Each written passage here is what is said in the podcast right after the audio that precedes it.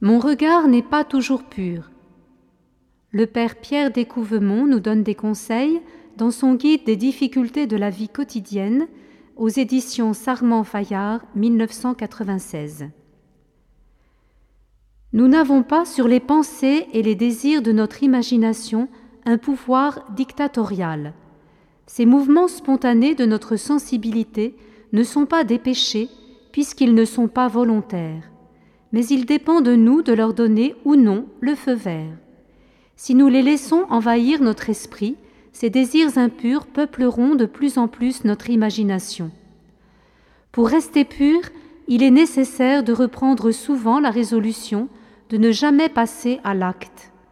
Le renouvellement fréquent de cette résolution et sa remise entre les mains du Seigneur contribuent beaucoup à notre bonne santé spirituelle. Mais cette résolution ne suffit pas. Il faut apprendre aussi à domestiquer nos regards, car les muscles de nos yeux sont sous le contrôle direct de notre volonté. Il dépend de nous de regarder ou non tel ou tel film, ou telle ou telle revue. Aurais-je un regard de convoitise? Notre regard devient pur lorsqu'il réduit quelqu'un à un objet que nous avons envie de toucher sans amour, pour la simple satisfaction de notre sensualité. Ce regard viole l'intimité d'autrui. Il n'est pas question de considérer comme un péché le fait d'être accroché par la beauté des corps offerts à notre vue. C'est Dieu lui-même qui a façonné les corps de l'homme et de la femme et leur a donné cet attrait qu'ils éprouvent l'un pour l'autre. Aurais-je un regard lumineux? Si nous voulons parvenir à la chasteté du regard, prenons l'habitude de privilégier toujours le visage de ceux que nous rencontrons. En croisant leur regard, nous nous savons face à une personne qui réclame notre respect. Même si la personne ne nous regarde pas, levons les yeux sur son visage.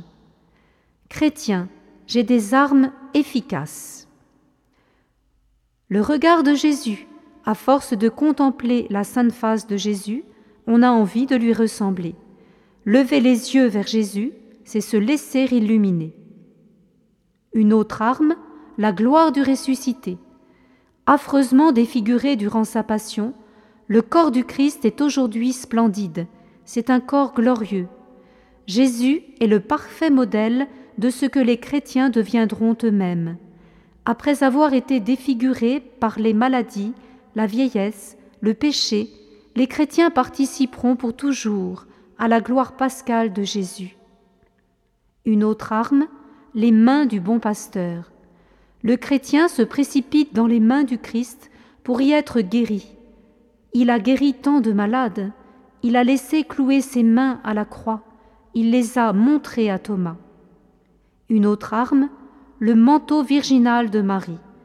Pour conserver ou retrouver la pureté du cœur et du regard, les chrétiens savent qu'ils peuvent se réfugier sous le manteau virginal de Marie. Une autre arme, la protection des anges. Dieu met mystérieusement des anges à nos côtés pour nous aider à vaincre les puissances du mal qui veulent nous faire tomber dans le péché. L'homme au regard pur est joyeux et sème le bonheur autour de lui.